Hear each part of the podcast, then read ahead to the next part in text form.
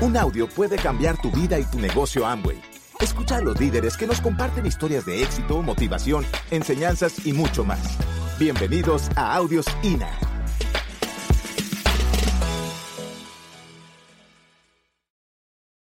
Fíjate lo importante poner fecha, poner meta, todo. No solamente poner la fecha, sino poner cómo vas a calificar y sentarte a visualizarlo. Como yo te dije, Pepe fue nuestro mentor empezando el negocio y por diferentes motivos en el transcurso del negocio, él se separa del negocio y nosotros empezamos a trabajar con toda la gente del grupo. Y aprendimos muchísimo, aprendimos porque cuando tú aprendes de diferentes personas, aprendes cada uno cosas diferentes. Pero el mentor era esa persona con la que tú podías discutir y pelear, independientemente del el pin que tenga él. Oye, pelea feo. Porque esa era la forma que funcionábamos nosotros.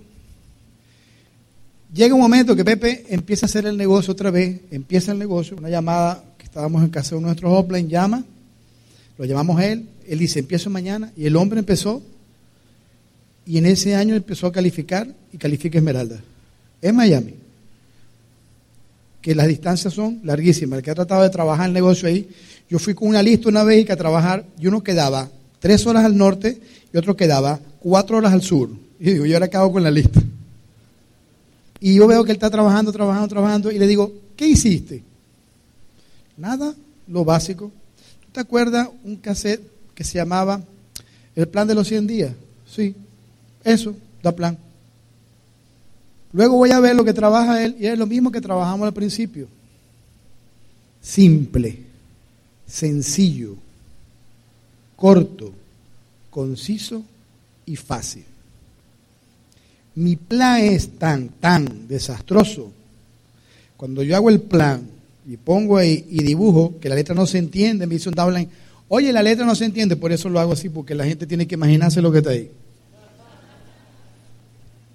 Eso hizo que una persona que no lee ni escribe del plan, porque me duplica. ¿Cómo le enseñé el plan? Usted dibuja así un círculo, pone esta letra que es A. Usted ponga ahí, no se ponga, usted hable de esto y él del plan, y tú juras que él lee y escribe hace años. Y del plan. Nos sentamos a dibujar su plan. Y ve que mi plan es tan simple que él lo sabe hacer.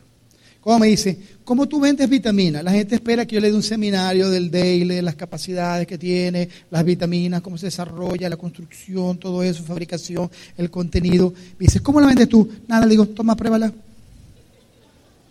¿En serio? Sí, pruébala dos semanas. Mira, yo puedo explicarle a mis pacientes, pero diariamente en el día yo le digo, toma, pruébala. Si te gusta, te vas a dar cuenta que es buenísima. Y la gente la compra. Yo vendo así. La gente no me cree. La gente cree que yo tengo que dar un seminario. La gente tú le dices, ¿cómo calificarte diamante? Y tú le dices que es algo tan sencillo. Mira, ve, anota. Dos planes diarios. Los que me dicen que no, les vendo. Los que me dicen que sí, trabajo con ellos y hablamos de educación. No te puedo creer. Por eso es que no lo hace. Porque tú quieres una llave maestra, quieres un, así como algo mágico, ¿me entiendes? Tú quieres, tú quieres algo que te evite el proceso de que te digan que no. Tú quieres algo que te evite el dolor de tu ego de que alguien te diga, eso no sirve, vale, ¿para qué te metiste en esa vaina?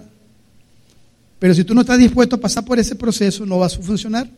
Nosotros le decimos a la gente, da 60 planes en el mes, dos planes diarios, y si tienes un resultado del 10%, significan 6 personas al mes. Por tres meses son 18. Y si aprenden a hacer 300 puntos, estás al 15. Y si aprenden a hacer 600, califica. Ya. ¿Está complicado eso? No, la gente quiere que le explique. O sea, la gente piensa que yo voy a dar un plan la compañía se fundió en 1959 y tú sabes que la Corporación Agua en su primer año produjo 500 mil dólares que después fue creciendo. O sea, una clase, como estábamos hablando, creo que hace poco ahorita, que hablamos de la revolución industrial, la revolución de lo otro, aquello, todo eso. No, no, no, no, no. Sencillito. Entonces, cuando empezamos a entender eso y volvimos a lo básico y a que la gente entendiera, fue chévere. ¿Qué otro cambio hicimos nosotros? Darle la libertad a la gente de hacer el negocio bajo los principios de Amway, pero cada quien a su manera y no tienen que duplicarme a mí. Tienen que ser lo mejor que ellos pudieran hacer y que se identificaran con cualquier persona que estuviera haciendo el negocio de Amway. Porque hay tantos líderes en Amway que cada uno de ellos en algún momento te vas a identificar con ellos. Y empezamos a aprender de todos. Del que me caía bien, del que me caía mal, del que no me gustaba, del que estaba casado, del que estaba soltero, del que era joven, del que hablaba bonito, del que hablaba mal, del que hablaba bien. ¿Me entiendes? De todo. Porque al fin y al cabo gente de nuestro grupo se identificaba con ellos. Entendimos que los jóvenes necesitan su espacio. Este negocio va a ser para los jóvenes. Cuando entendimos eso, empezaron a entrar un poco de jóvenes porque entran y le dimos su espacio. Ellos manejan las redes, manejan esta parte de comunicación, no ven, no ven objeciones. Tú escuchas un, un CD de uno de los correas de los muchachos, que él dice, uno como adulto entra al negocio para salir de deuda, pagarlo el carro, pagar la casa. El muchacho entra al negocio para ganar real y para bonchar. Eso no es mentira. Cuando tú hablas con él, yo daba plan, muchacho. Imagínate dando el plan, muchacho. Bueno, aquí puedes saldar tus deudas, muchacho. Puedes comprar tu casa. ¿Y no quiere comprar casa? Puedes ayudar a tus padres si el padre lo ayuda a él.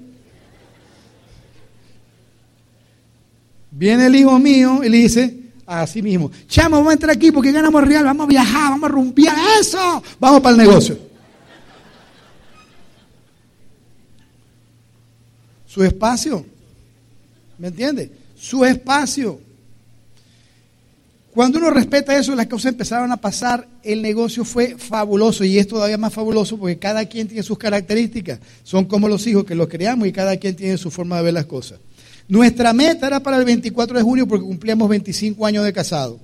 Pero cuando el negocio empieza a crecer tanto, no está en tus manos y tuvimos que calificar el 20 porque el hijo menor me decía, te vas ahí, tienes ahí para terminar de calificar. No, porque ya nos habían pagado unos productos de unos dones de nosotros que le íbamos a meter el pedido. Y dice, lo voy a meter el 24 porque ese era el regalo de Yoladi para, para, para eso. Por lo tanto, tuve que calificar el 20 y compré otro regalo por el 24. ¿Verdad, mi amor? Muy bueno regalo. Pero fíjate, esa fecha no la pusimos un mes antes, la pusimos en enero cuando empezó a calificar. O sea, ya empezamos a calificar y no dejamos de calificar. Y era siempre antes. Nunca el 31. Nunca esas calificaciones de photo finish. Hay gente que le encanta eso. El 31 a las 11 y 59 metiendo el pedido. No entra, no pasa tarjeta, no pasa. Le encanta esa adrenalina. A mí esa vaina no me gusta. A mí no me gusta eso. Yo tengo líneas que le encanta el photo finish. Les encanta eso. Yo, ¿hasta cuándo photo finish? A mí me gusta el 25, ya tranquilito, el 26 ya estamos calificados, vamos a hacer los ajustes, mire, y va a calificar otro más, y va a calificar otro más, y va a calificar. Porque la gente parece que quisiera hacer el negocio a fin de mes, y el negocio se hace los 30 días del mes, 29, 28, si es febrero, 31 si te toca del primero al 31. Abres tu negocio el primero, cierra el 31 y te contabilizan. Si vas a mover 300 puntos, es mejor mover 10 puntos diarios que mover 300 puntos el último día del mes. Entonces, ay, es que no funciona. No, no funciona tú. El negocio funciona. ¿Me entiendes? Por lo tanto, ahí cuando estuvimos en esa, en esa celebración, nosotros no queríamos que nos hicieran una reunión, ni nos hicieran nada, ya estábamos calificados diamante ahí, y se nos aparece un poco de gente. Mira, se aparece, por ejemplo, Soraya, Miguel, se aparece, estaba Héctor Ismeri también ahí en la iglesia. Nosotros no queríamos eh, caravana en esas cosas por la situación como estaba aquí. Y no te preocupes, Santo, que no estamos haciendo la caravana por el negocio. La estamos haciendo porque cumple año de casado. nos hicieron una caravana, una celebración, una sorpresa para nosotros, una lloradita. Viajamos por otra parte, otra lloradita, íbamos para casa de nuestro cuñado, otra lloradita. Lloramos más que una telenovela mexicana en ese mes. Ya estaba cansado, como ya me daba hasta otra vez a llorar. Y venía, no, no, llorar, y tú sabes que ustedes para nosotros. No, no, no, no, no. Nos mandaron flores, Tato y Paxi nos mandaron unas flores. Este, llega por allá, Pepe nos llama para que vayamos a la convención y nos reconozcan también allá, súper emocionado. Y encima de eso, nuestro grupo nos hace una fiesta en una isla privada. Nos llevan en un yate. Y mira, ay, tú sabes. Y mis amigos, esa vaina no funciona, todavía no importa. Tú te vas a empeñar y yo me voy en yate, pero es lo mismo. Vale la pena, sí. Y pensar que cuando nosotros empezamos el negocio, cuando empezamos el negocio, teníamos varios sueños. El último sueño que hicimos realidad era pues nadar con delfines. Y cuando íbamos a veces que nos decían, ¿cuánto cuesta nadar con el delfín? 150 cada uno. Oye, 700 y pico. Eso son unas cuantas latas de atún. Eso yo creo que en, Margarita como que hay delfines. Y dejamos para después. Pero llega un momento que tú dices, va el muchacho, y fíjate, decir a tus hijos, ¿quién quiere nadar con los delfines? Todo. Vámonos. Nos metimos en delfines, disfrutamos, la pasamos súper bien y ya. Ok. ¿Volveré a nadar con delfín? Sí, posiblemente, pero eso se cumplió, quiero otras metas. Lo interesante es que tenemos una socia que fue a nadar con el delfín. ¿Me entiendes? Fue a nadar con el delfín y esa, esa socia, cuando fue a nadar con el delfín, le decían, pues, este, era su sueño. Ella llevó a su hija, como te dije, y la, la traumatizó. Yo le conté eso ahorita. Imagínate, la traumatizó ahí, pero no importa. Es lo importante, tú decides hasta dónde traumatizas a tus hijos.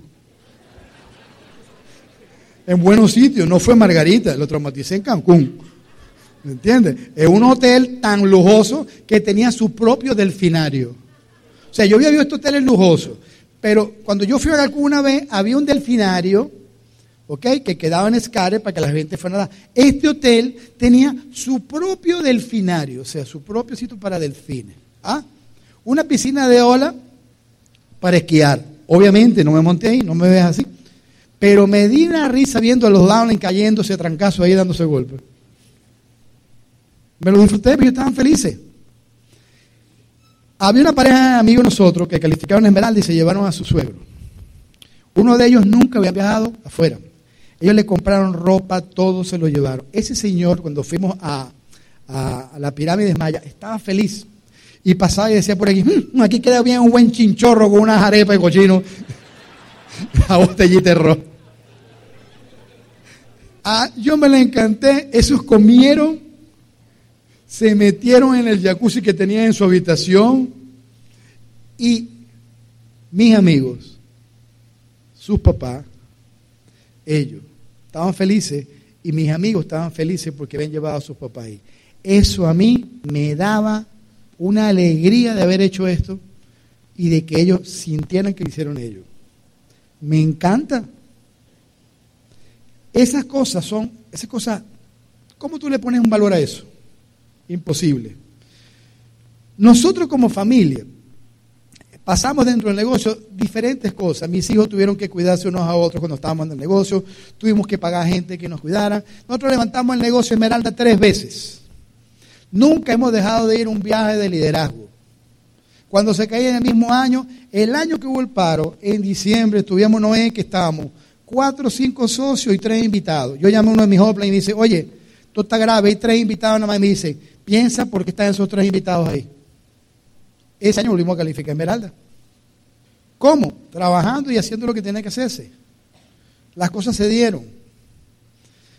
Pero no calificábamos diamante. Y era frustrante.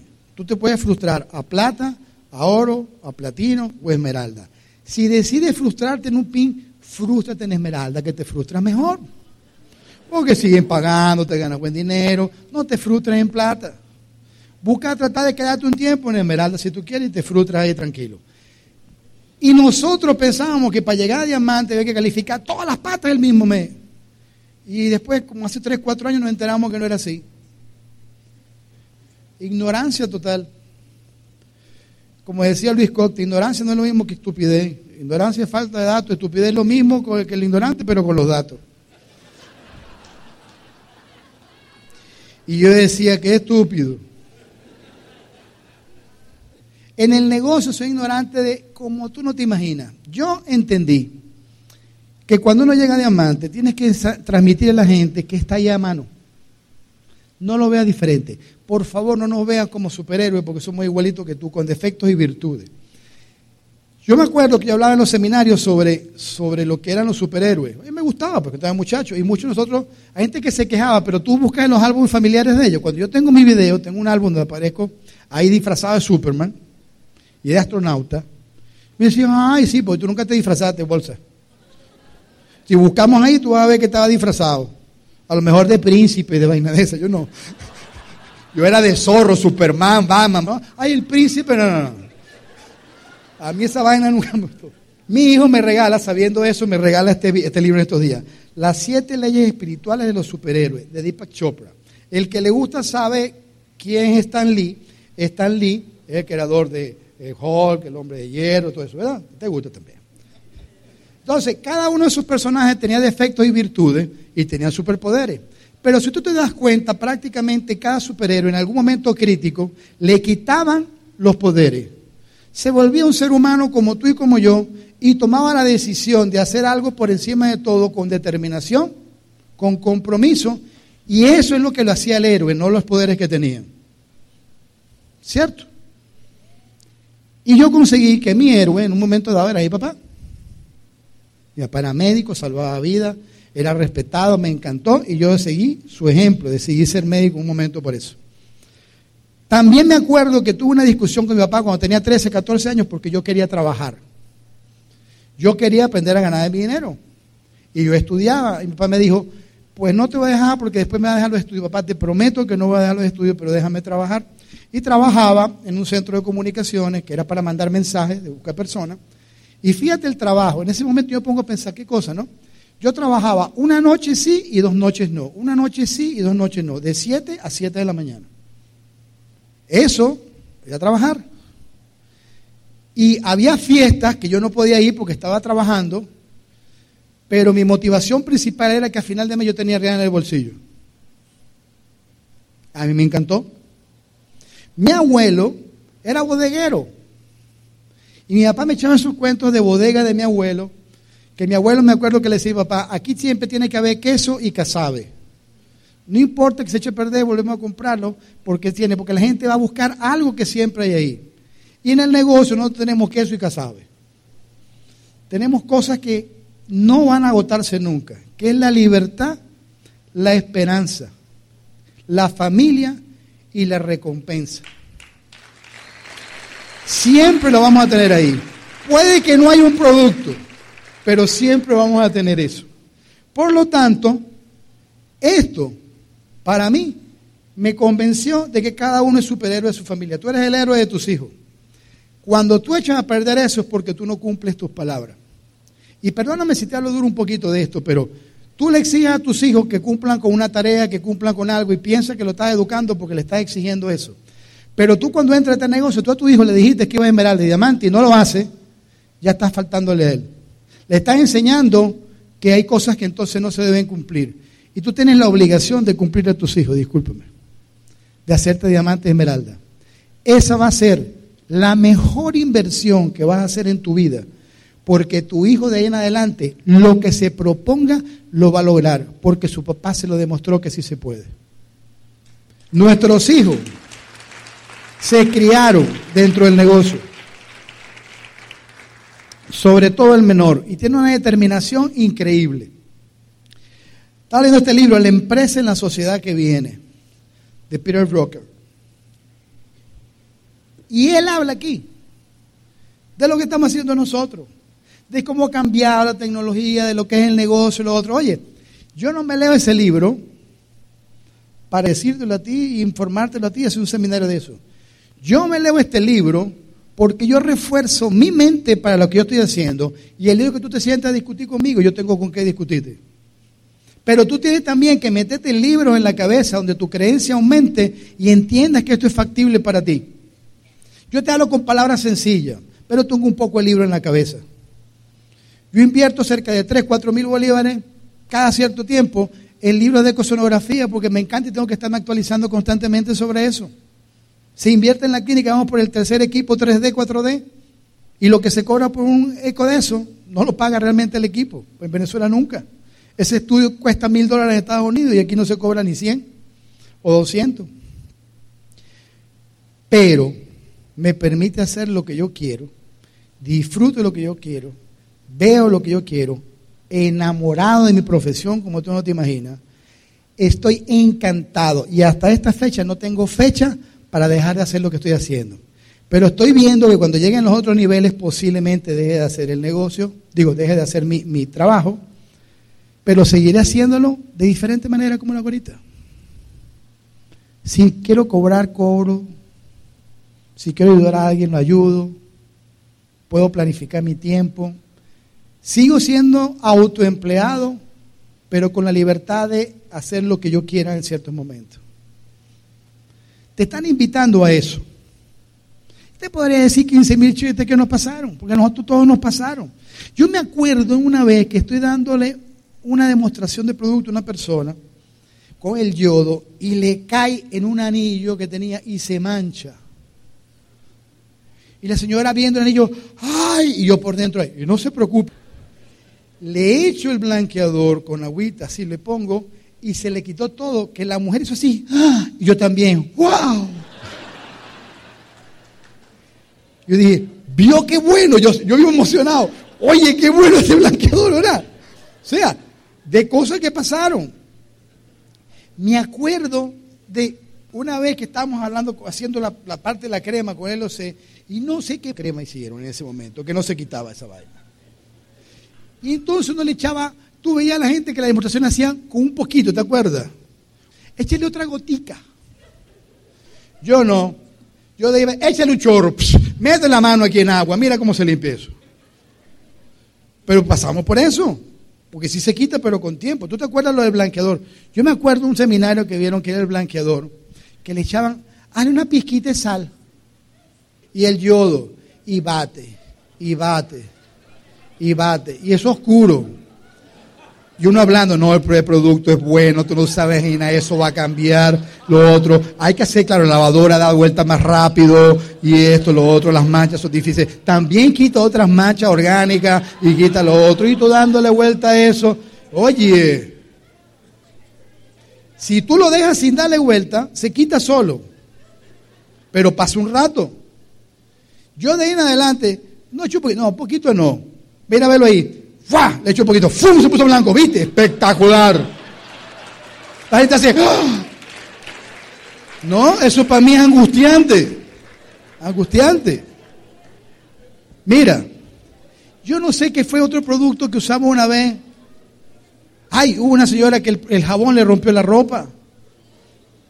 El jabón me rompió la ropa. Oye, primera vez que escuché, yo estaba nueve que decía, bueno, ¿qué podemos hacer? Deme el jabón. Es la única en el negocio que ha hecho esto, que le ha roto la ropa. Después me enteré que estaba dándole plan a una muchacha, a la mujer se puso celosa y yo creo que la que le rompió la ropa fue ella. O sea, infinidad de cosas. Se han reído de mí como tú no te imaginas, pero siguen trabajando en el mismo sitio.